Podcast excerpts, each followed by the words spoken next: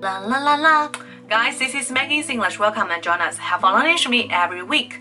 那么在每周末的时候呢，我都会至少更新两篇口语视频，希望大家 follow 我，然后 register here。OK，记得订阅我的频道哦。那么今天我们的口语视频呢，要讲的是有关于性侵事件跟性侵相关的一些英文表达。It's kind of depressing, but I have to say that anyway. OK，有点嗯不是特别好，但是呢还是要讲吧，我觉得。 Sometimes you have to discuss this kind of matter with people in other regions. 可以跟别人去探讨这个话题哈。那么首先，性侵这个英文叫做 sexual assault，sexual assault，sexual 就是跟性有关的，都可以叫做 sexual 形容词，对不对？assault 就是一种什么？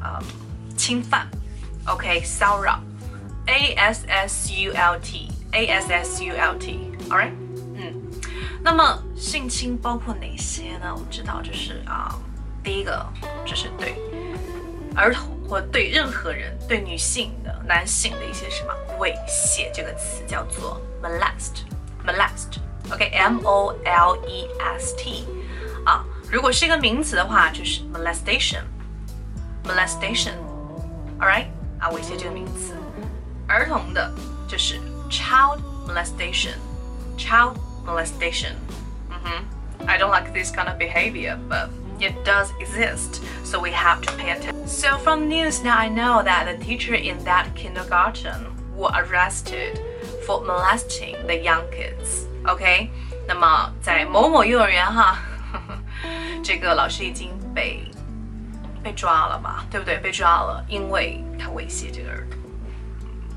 好像不是，我不知道他的这个罪名是猥亵还是 呃只是虐待而已啊。I forgot, but anyway. Well, in addition, sexual assault can also include sexual harassment, especially in I know you're in your working place, you know. 有些潜规则，有些人会来骚扰你，harassment, sexual harassment, alright? Sexual harassment, sexual harassment. Well, the next word I want to teach you is abuse, A B U S E. Well, in the last months, the news of the child abuse went viral in China. 那么有关于儿童虐待的这些新闻呢，最近一个月在中国非常非常火，go viral, went viral, okay? Child abuse. I do hope this kind of situation won't exist anymore, but we should really pay attention on the sex education. 觉得非常要重视一下有关于儿童的性教育问题了。